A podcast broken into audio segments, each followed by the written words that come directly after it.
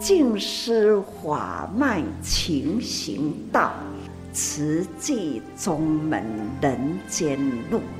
师父已经很正式的立宗，第一代的静师弟子要很精进呐，要做典范呐，立志承担，法入心随，带动善缘，修己度人，爱无量，福无量，欢迎收听真心看世界。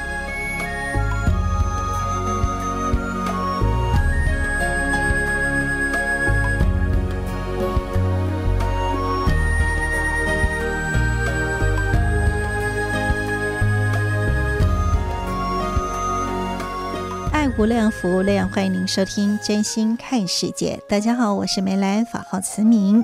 在今天节目，首先跟听众朋友们一起来分享，就是邀请大家一起发好愿、说好话、也做好事。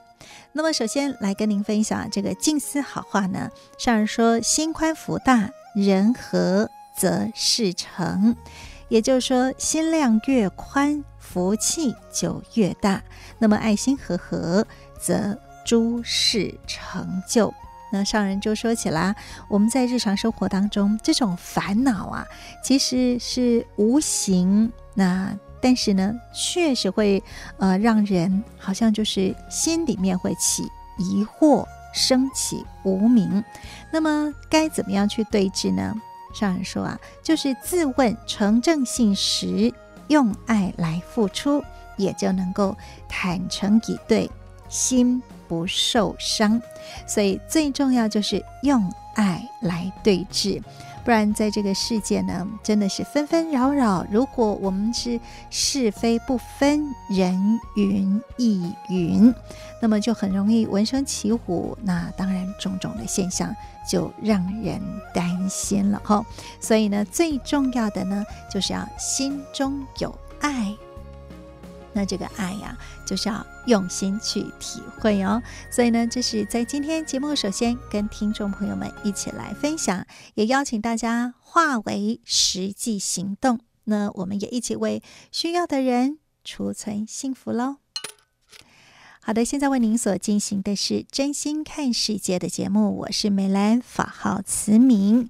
那么在今天节目继续呢，就要跟听众朋友们一起来分享的，就是呃，上人就提到了我们在中区的无量义法随诵的经藏演义。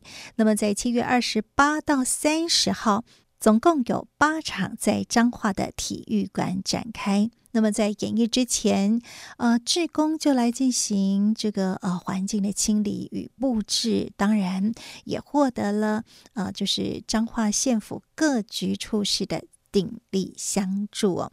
那么上人更是呃提到了，就是因为有志工们互相支援，才能够让演绎圆满。但是演绎不仅是演而已，更重要是要法。入心，那上人期待人人可以深入经藏，那么让我们，呃，即使是一句一记都能够用在生活当中。那么现在呢，也请大家一起用心来聆听这段上人的开始。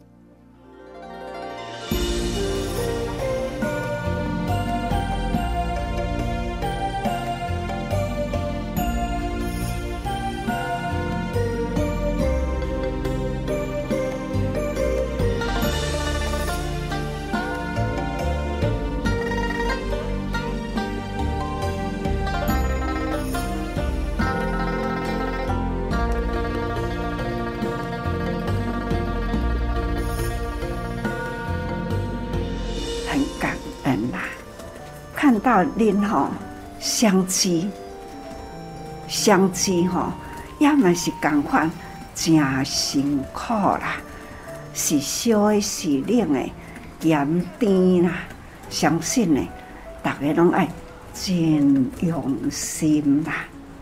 总讲一句呢，一切啦，总是爱心用心用力付出的结果啦，感受。感受了后呢，应该都爱定定放伫记忆中吼。这场是真正的发挥，不是搁在办活动，是真正的完成了一场很虔诚的大法会。因为人人都是呢，用虔诚的心在这，那一定呢，就是讲善业共济，善业共济呢，那就是。伫咱呢，咱呢，身口意业，身靠意，身就是亲像即回，恁安尼吼，愈真赞啊！虽然毋是逐个人拢上台顶去演绎，毋过呢，就座位，伫逐个人坐着的座位里，那一种目睭伫咧看，应该都是很专注。那就是目睭，应该大家人咧听，这这么久的时间呐，彩排每一段的经文，恁已经咧朗朗上口，也已经咧深入伫脑海中。那所以讲，目睭看耳仔听，身躯伫咧动作，搁唱出来的，这都是嘛。身心口意都很虔诚，这六根啊，六根吼，都是拢总结合起来，一份的心意啊，没有漏掉。就是讲，这个中间呐，拢无有无明，无无明啦，那很专注啦。这种六根清净哈，那。几千人啦，汇合在一起，所以讲吼，这场是真正的大法会啦，大虔诚的会合，所以讲，我真感恩吼，大家人嘛拢真虔诚啦，那看到真感恩的无量义经。无量义经呢，似乎已经和大家人手中，大家人拢有一本的无量义经，要搁再次甲恁提醒，期待大家人，咱伫每一天呐，无量义经爱拍开来，不管是一品，或者是一段，总是呢。天天呐，甲无量义经摕来读，读一段，哪怕是一句一句啦。经典内底嘛讲啊，真的，哪怕是一句一句，咱若会当虔诚念诵啦，真正是功德无量。所讲的功德，就是讲我体会到啦，我了解啦。这句经真深奥、很深奥的话，那我突然间去体会到我昨天的一件事，或者是呢，哦，我读到今天呐的想要做的代志，也已经呢有体会到，不管是过去、现在啦，哪怕是未来，对这个法啊。道理啦，会真清楚讲，一理通啦，万理铁吼。那这听经，听经上重要的就是要听伊的道理。所以讲，听经功德大，咱的经文内底嘛安尼讲，毋是安尼听功德都大，听落去爱有入心，入心了后呢？道理了解，自然呢，咱要做什么代志，恶的绝对无做。那善的呢，应该听也随喜功德。这听的赞叹，嘛是吼一点善呐。那当然啦，会警惕自己呢，知恶莫作。那善的呢，众善奉行，彼此之间互相勉励，都是说好话。说好话呢，那引导人人做好事，这就是咱社会人间的平安。嘛是师父跟他讲，净化人心啊，才能祥和社会。人心净化，社会祥和，绝对呢是咱的家庭、咱的家庭、咱的社会，总是感觉讲很祥和，天天都很吉祥，袂让咱心有烦恼，这是真重要。其实呢，深入经藏就是为着安尼。咱这回哈。真正伫中华遮办这场，是一个真虔诚的大法会，大家人都大动员，大家大动员呐！看到恁的虔诚吼，那每一个地方去清扫啦，那去补贴啦，坑坑洞洞啦，恁安尼吼涂骹。坑坑洞洞，啊，要安怎去铺？啊，搁再呢，惊损害。哦，这种事呢，秀物师父跟他讲，啊，走路啦，爱用心啦，走路要轻，怕地会痛。对呀，这个过去，难道这一首歌，走路爱轻呐？惊土地会疼，这都是疼爱的心呐。所以这种疼爱的心呢，那就是为人间平安呐。大家人的心呐，爱善行善呐，造福啦。这就是大发挥，平时都爱做，平时都爱做。毋是讲几年吼，才来做一遍，毋是吼，是咱爱平时都爱做啊！真期待各位菩萨、慈济人呐，所归取啦，守规律啦，我拢一直咧甲恁讲感恩。一旦呢，社会有代志，大家人呢，拢是很用心、爱心啦，虔诚。去付出啦，所以大家人啊做唔到啦，记得这组织的精神力量，吼，大家人爱守护好，吼。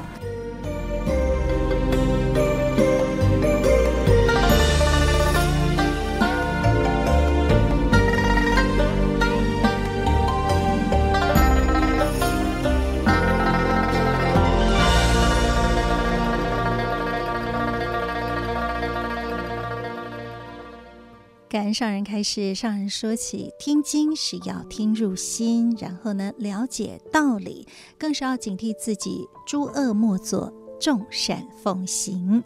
所以呢，啊、大家就是要互相勉励，口说好话，当然也要引导人人做好事，只要人心净化，社会。才会祥和。那当然更是期待慈济的精神力量是要守护好。那么大家就是平时用虔诚的心来行善造福。所以呢，不是说啊哦一为之哈，而是要日日我们用虔诚的心念，不管是一句一偈，或者是一品一段，都能够虔诚来念诵。而且用在生活当中，所以呢，这是在今天节目跟大家所分享的上人开示。好的，现在为您所进行的是真心看世界的节目，我是美兰。接下来跟您分享的是证严法师幸福心法。大家好，我是美兰。不想说，您觉得家应该是什么样的样子呢？其实家不仅是房子、建筑物这样子而已哦，它更是一个承载情感的地方。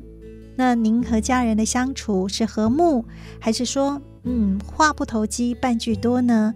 又甚至有时会剑拔弩张呢？今天证严法师的幸福心法就要跟您分享这位慈济志工于永信。他说：“一家人能够在同一个团体来当志工，不仅是有共同的话题，而且还能够互相支持，他觉得很幸福。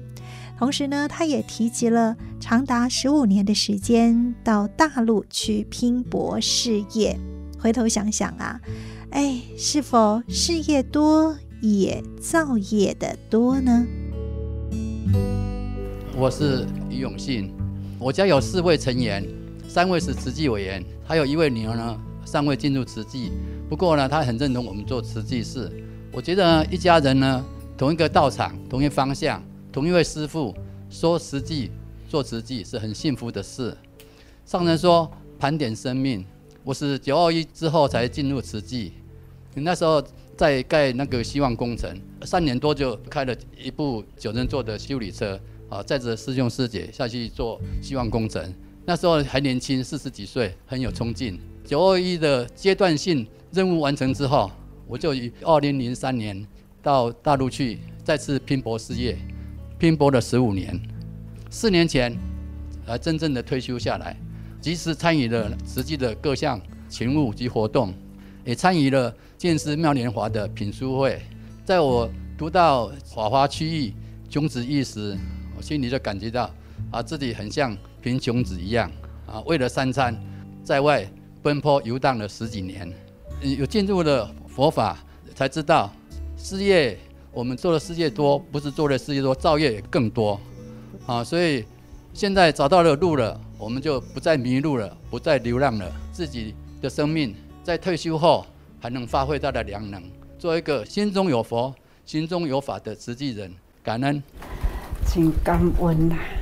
人生都是爱安尼，把握去责任吼，及时挑起责任，把握因缘呐，乐意配合，或者是呢啊温和来接应吼，给你祝福哦，感恩。其实人生每个阶段都有要去做的事情，像是学生时代，当然首先就是要好好学习。而在入社会之后，就要想想怎么在工作职场当中，哎，来尽心尽力喽。那回头在家庭里面，如果是为人子、为人父、为人母，那又应该如何呢？甚至有因缘可以走入团体来担任志工，其实啊，都有不同的责任，那也会享有不同的美好。最重要的就是要把握当时的因缘，也要去负起应有的责任哦。那这样子在盘点人生的时候，不仅可以无悔，还能够一一来细数精彩。慈济志工杨丽云就分享了和先生一起做志工，那如何不因为人多而是非多呢？我是杨丽云，我家师兄跟我是同修，师兄是在九二年的时候受证，受证为慈诚，我是在九六年受证为委员。刚开始接触慈济时，其实是很有一股热劲哈，加上我的资深师姐，她也很积极的邀约我参加我们社区的各种活动。那只要社区活动是我能够参与的。他一定不会错过我，虽然我在上班，但是只要时间上有允许，我也不会错过任何一个可以付出的机会。那当初进我们慈济这个团体，其实纯粹也是因为看到我们慈济团体的美及善，还有看到师兄师姐们他们无私的付出而感动。那在九二年的时候接触了亲子成长班，那我一直就在。这个区块一直到现在哈，我在受证的隔年，我也就承担了协力组长。那当初会接这个协力组长，积蓄起来宏大哈。当初真的是什么都不懂，他只是凭着一股洒劲跟热忱，那我就接下了这个协力组长。但在这四年的协力的当协力的这当中，这四年我真的是学习了很多，也成长了很多。那我们慈济哦，就像一个呃小型社会的缩影，什么样的人才都有。那所以我们会在慈济里哈、会常常听到这样的一句话。做任何事，在慈济里都是可以免学费学到会。那也因为团体里面人多，也就会有是非也会多，所以这个时候我也就体验到上人说的一句静思语：心宽念存，还有善解及包容。好，所以这几句的静思语哈，让我在我们的团体里面跟大家的互动，减少了许多的摩擦。那之后，我也又陆续有接了互爱组长跟互和气，又将承担这一个和气的窗口。其实我我心里是真的很害怕跟惶恐哦，因为我还在上班。那我一直认为我没有太多的时间跟信心来承担这个窗口，但是也很感恩哈，感恩我们区里面的核心师姐们哈。他们就一直鼓励我说：“这是一个很难得的因缘，说既然因缘到了，就要及时把握。”他们也都指导我哈，如何去邀约我的和气团队，让我在上班时，我们和气区里的活动能够正常运作，做上人要做的事，持续走在我们这一条菩萨道上。感恩，真正真感恩呐！大家人爱结合起来哈。因缘会合爱精进哈，希望大家人爱共同、姑姑、代代、世世都是爱行在菩萨道啦。也师父真感恩讲吼，夫妻档、夫妻档这种福慧啦，会影响家庭、全家慈济人，还有呢。这全家慈济人的影响社会更大，因为家庭和睦啦，这种家庭拢是自制人，互相互发，互相勉励，这个家庭一定是拢是真和睦、真祥和，这家庭的团家啦，这时候真可贵。恁爱记着，这都是为咱的目标，毋是干那讲向外度人。你要向外度人，爱先服务咱的家庭。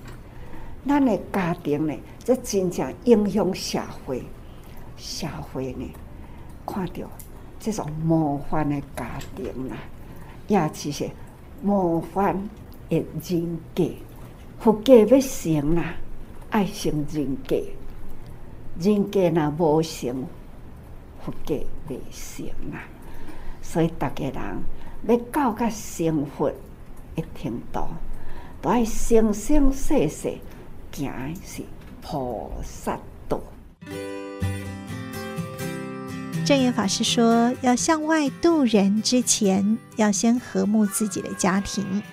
虽然说，在每个生命阶段，家会有不同的形态。”可能是我们从小成长的家庭，那求学工作的时候，呃，可能住宿舍，或者是与人合租房子，甚至在结婚之后，哎，可能是跟公公婆婆啦、长辈一起居住，又或者呢，啊，成立自己的小家庭等等。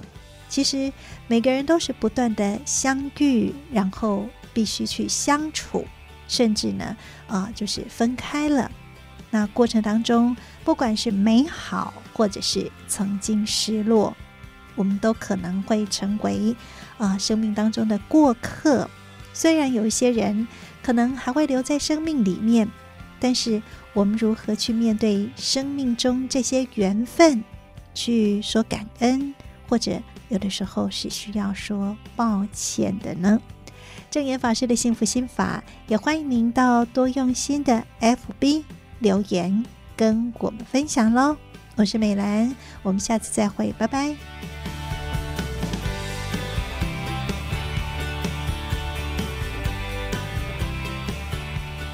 现在您所收听的是《真心看世界》的节目，我是美兰，法号慈明。那么在今天节目继续跟您分享的是慈济的故事。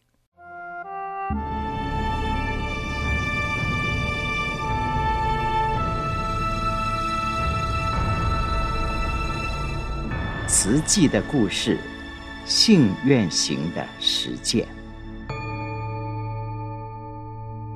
系列二：善护。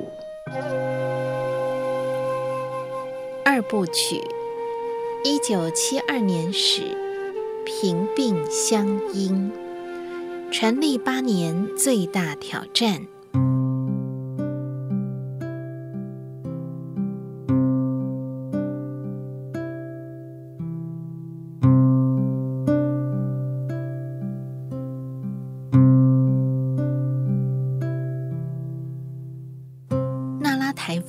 灾区台东，距离功德会所在的花莲，搭乘火车单程最少要五六个小时，来回一趟，光是交通时间就要耗费一整天。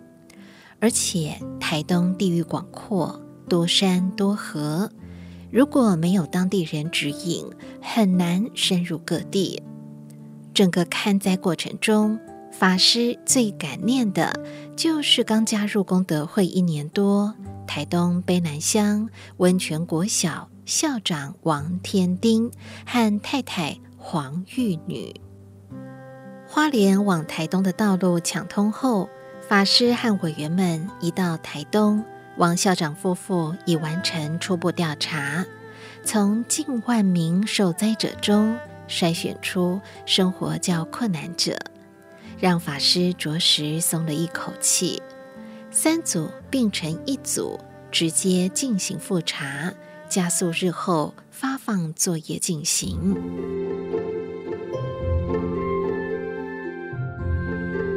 台东第一颗慈济种子，王校长的太太黄玉女，早在十二年前即与法师结识。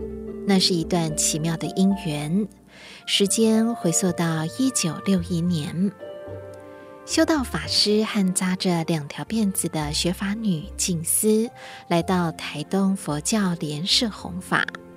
修道法师讲经时，静思就在旁协助，偶尔也会带法师上台讲佛典故事。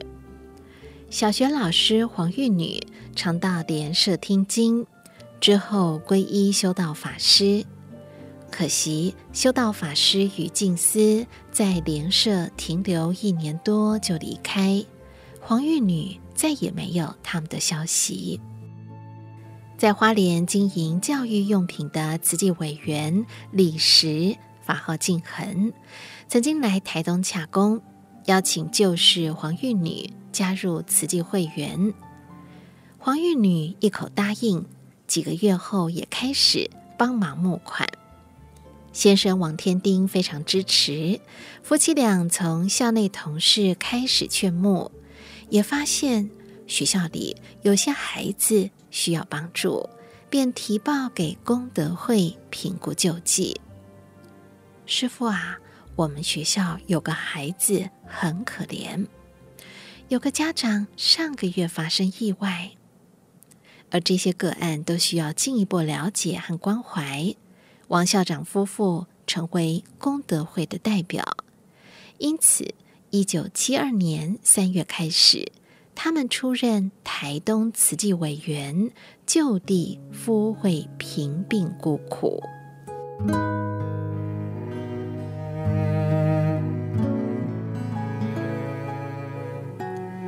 住在坟墓旁的失明老人，早在功德会成立一年多时，长期照顾的贫户就已经扩及台东。六十五岁的老人吴发若，常年栖身在台东第一公墓的草寮中，体力还可以时，他在墓地旁边种点蔬菜，加上民众来墓地祭拜后留下来的食物。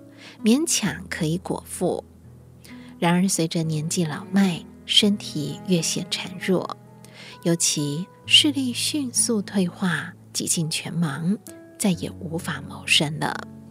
一九六八年元月，法师从根生报得知老人的困境，即刻提拨三百元请报社代转，随即在三月二十三日专程搭火车南下探访。台东与花莲相距两百公里，柴油列车要五个多小时才能抵达。历经长途奔波，好不容易在靠海的墓地中找到骨瘦如柴的老人家。法师握着老人的手，交给他两百元生活费。阿公，您放心，您以后的生活我们会照顾。也会带您去治疗眼睛，医疗费由我们负担。回到花莲后，法师四处打听，安排老人就医事宜。十天后，再度风尘仆仆到台东，亲自带着老人迢迢绕过半个台湾，到台中沙鹿就医。医师，他还有机会看见吗？有没有办法动手术呢？法师怀抱希望的问。无奈医师检查后评估，拖太久了，而且他年纪大，身体又弱，没有必要开刀。法师失望的护送老人家回到台东，临走前交给他六百元生活费。安慰他，以后功德会每一个月都会提供三百元的生活补助金。这是功德会成立一年多，经济非常拮据时，在台东的第一位长期照顾户。三个月后，听闻省立台东医院有两位无力缴纳医药费的平民，法师再度南下探视。给予医疗补助。隔年，一九六九年中秋，强台艾尔西来袭，在台东卑南乡大南村酿成大火，吞噬了一百四十八户。法师与委员们不辞辛苦，一趟趟来回奔波，终于完成赈灾工作。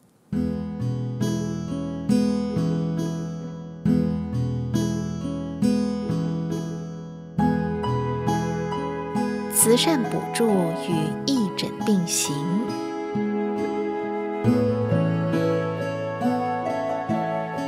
碍于距离与人力，初期慈济在台东只有零星个案。直到王天丁与黄玉女的投入，慈善工作终于迈开大步。一九七三年三月二十三日，加入慈济约一年的黄玉女。对补助尺度的拿捏还没有把握，他写了一封信给法师：“师父慈鉴，今天下午利用一点空闲时间访问了三位平民，一位是六十七岁孤苦无依的林伯伯，有一子于三四年前离家，至今音讯全无，本人残废，断一手。”又罹患肝病、肾脏病，身体臃肿的厉害。经人送医，不知是没钱或是其他原因，遭医师拒绝，现卧病在榻。其住所是借人屋角大个小的难容身之地，不论是衣住等都在其中，太可怜了。另一位吴阿云先生，四十三岁。风湿卧床已四个月，大小便均需人照料。其妻原是做工为生，因照顾丈夫无法再外出赚钱。子女五人，最大十七岁，最小六岁，现住在佛伦社的平民住宅。贫民区中又有一赵云鹏先生，五十六岁，患肝病。曾在省立医院、荣民医院开刀，医药费由清觉寺负担，现有复发。因家贫不愿就医，清觉寺住持再次将他送医。医药费大约两千多元，不知功德会能否补助其医药费，而且帮忙一段日子的生活。他有七名子女，十五岁的长子因家贫已经休学。贫民区中还有许多可怜人家，因我不善书信，无法详细介绍，因此很盼望师父能来台东视察，带给他们温暖与帮助。黄玉女顶礼。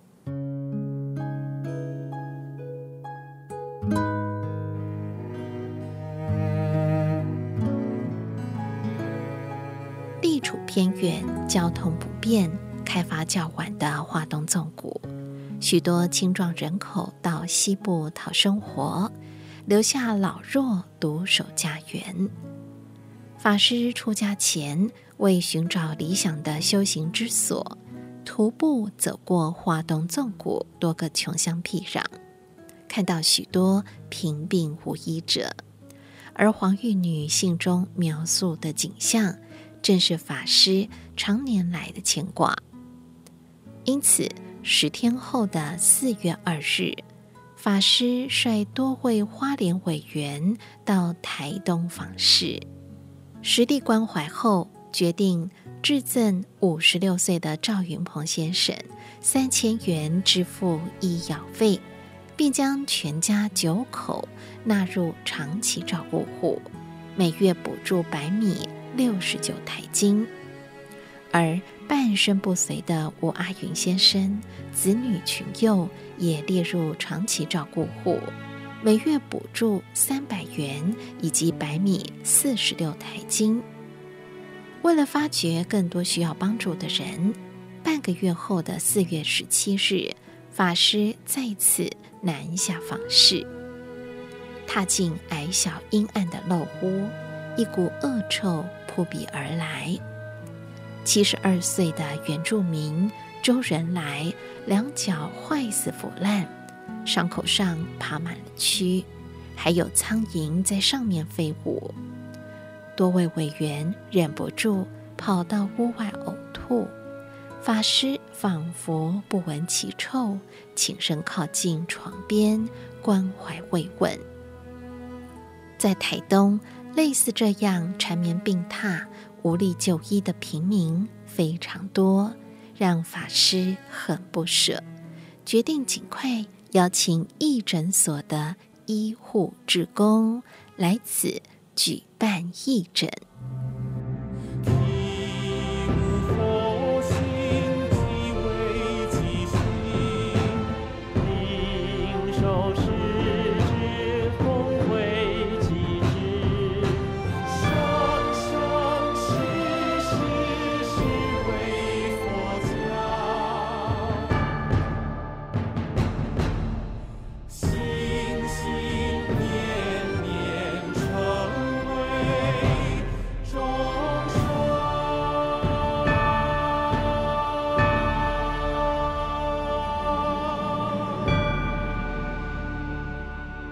在听完了慈济的故事之后呢，接下来跟您分享的是《纳履足迹有声书》。正言上人纳履足迹，欢迎各位听众朋友共同进入正言上人纳履足迹单元，请翻开《慈济月刊》第六百七十六期第一百零四页，时间来到。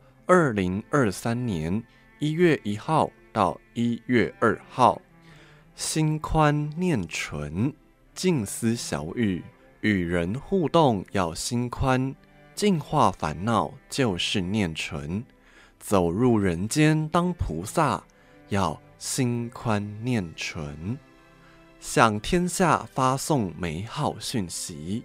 二零二三年元旦于关渡静思堂启用。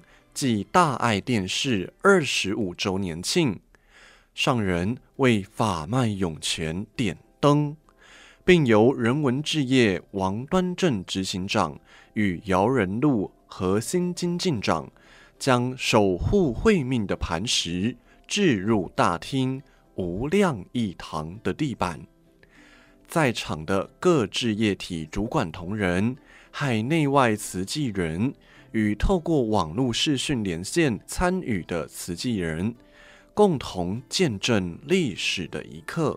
刚刚从外面走进来，面向建筑物，看到周围的人间菩萨聚集在关渡园区，人人都很诚恳真诚，将近半世纪的时间，慈济从慈善到医疗，从医疗到教育，再成就人文，将四大志业建立完成。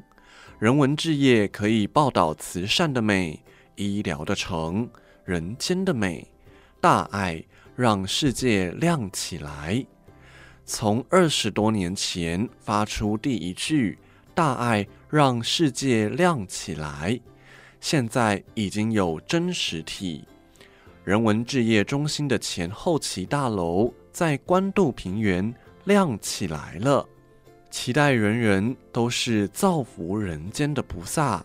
将美好的讯息往普天下发送出去，带动人人往真、往善而美的人生方向。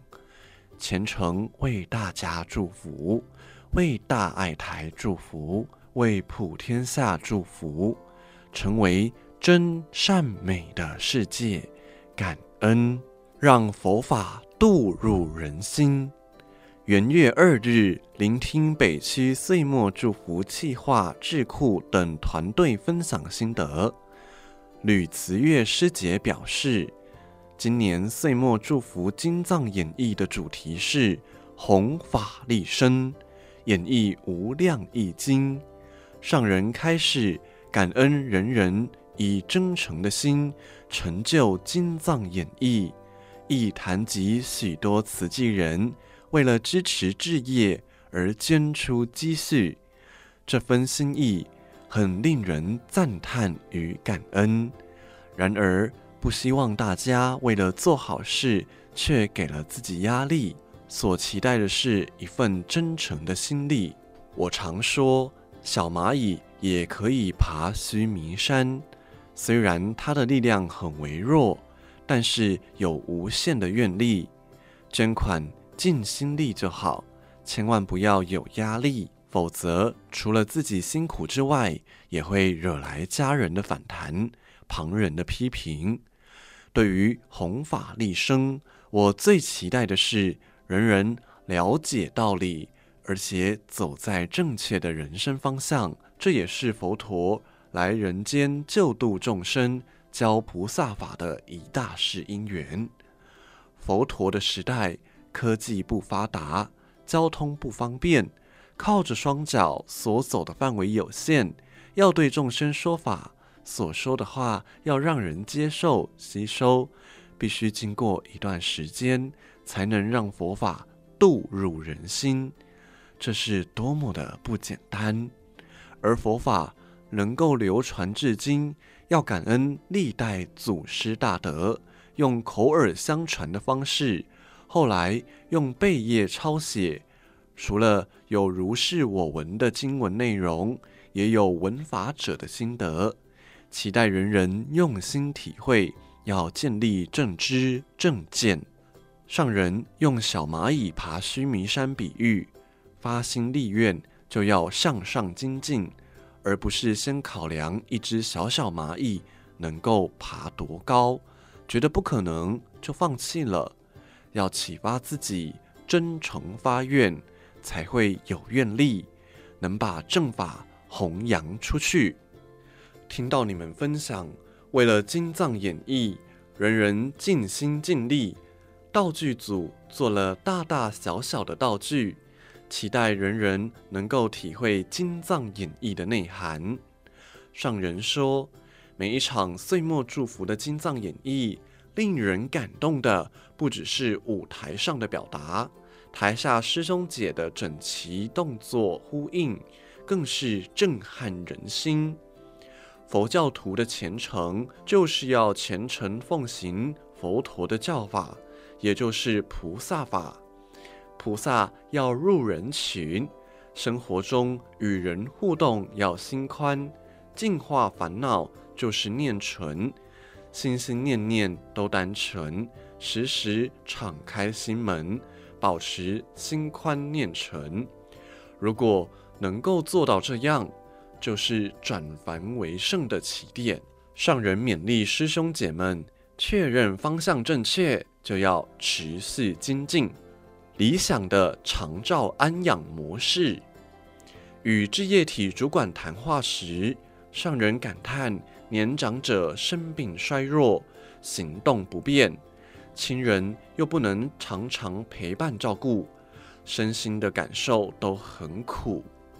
现在是高龄化社会。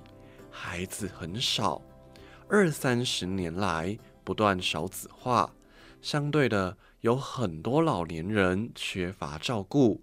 在老年长照这个部分，如果要做，就要用心做得好，做得我们能够心安。上人谈到，曾经参观安养机构，里面的老人家即使衣食无缺，仍然很孤单。同样很苦，照顾老人家的生活，还要让他们的心能够开朗，否则平常没有人可以交谈，脑力、体力容易快速衰退。所以要创造一个让老人家随时有对象可以谈话，而且生活上彼此照顾的环境。上人提到，许多上了年纪的慈诚委员。虽然已经是被长照的年龄，却持续发挥菩萨良能去长照别人。其实老人家都要有这样的精神，要有人用方法引导他们了解并发挥生命的价值。要引导照顾老人家的人，若没有终身奉献的精神，是没有办法稳定下来的。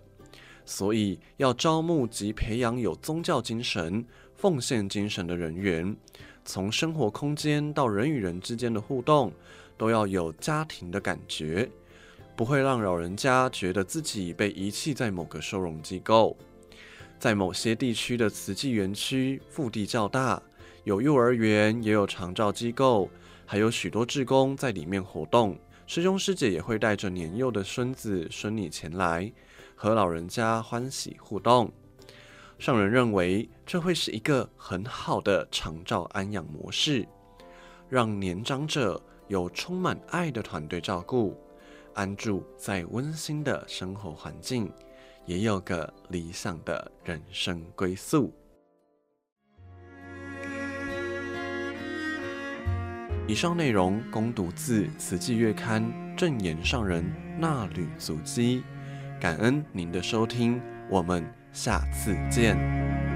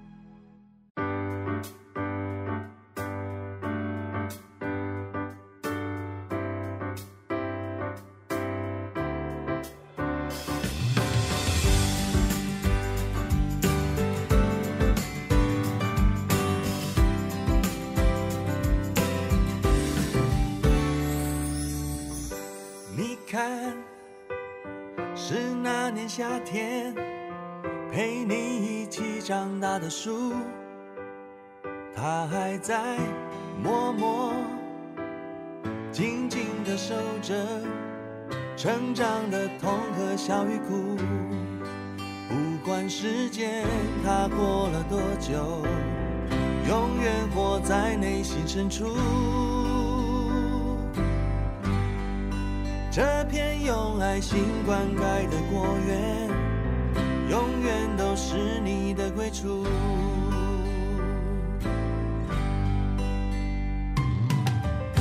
记得离开的那天，带着我单纯的最初，生命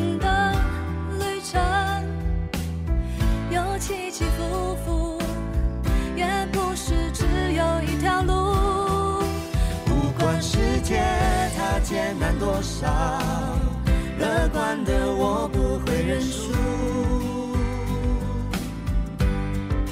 那些用决心度过的昨天，永远都有我的祝福。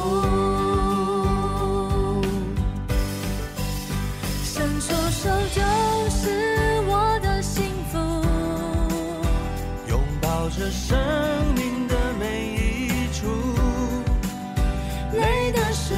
笑一笑，也不会觉得那么辛苦。伸出手就是我的幸福，拥抱着生命的每一处，哭的时候想一想。还有更多我可以付出。